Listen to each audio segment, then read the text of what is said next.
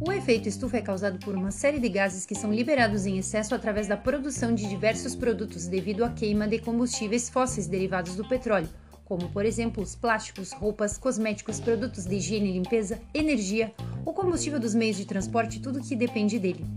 Esse gás liberado é conhecido como gás carbônico, presente naturalmente no planeta para equilibrar a temperatura da Terra, mas que, em grandes quantidades, acaba ficando preso na camada de ozônio.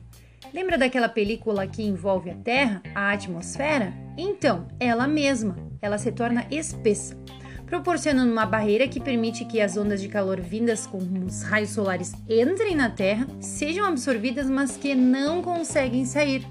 Ou seja, as temperaturas aumentam e essa sensação de sauna que a gente sente cresce ainda mais. E tem mais. Vários estudos apontam que, mais agressivo que os gases liberados através da queima de combustíveis fósseis, são os liberados pelos bovinos, animais ruminantes que liberam o gás metano através do seu processo digestivo.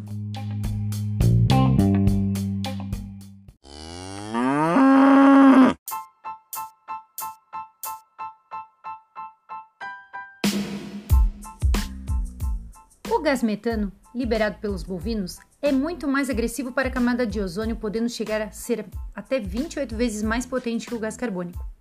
Além do metano que os bovinos liberam naturalmente, o alto índice de consumo de carne no mundo todo é outro fator extremamente grave e perigoso quando falamos da saúde do planeta e aquecimento global.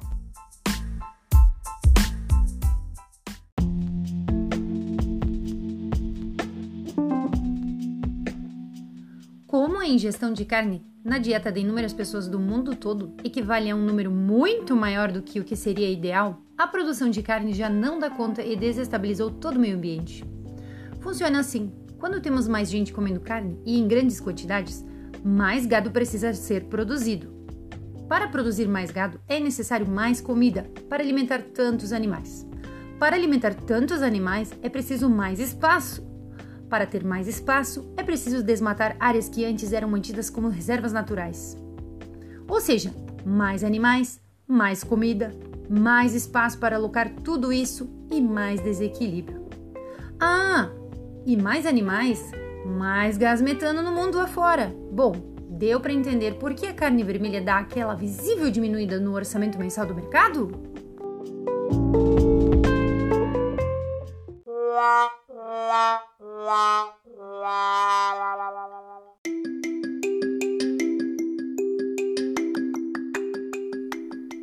Tal você?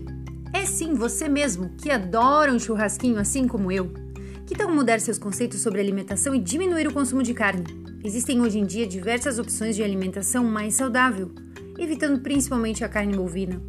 Até porque vários estudos demonstram a relação do consumo de carne vermelha e o desenvolvimento de câncer. Que tal? Vamos mudar nossos conceitos?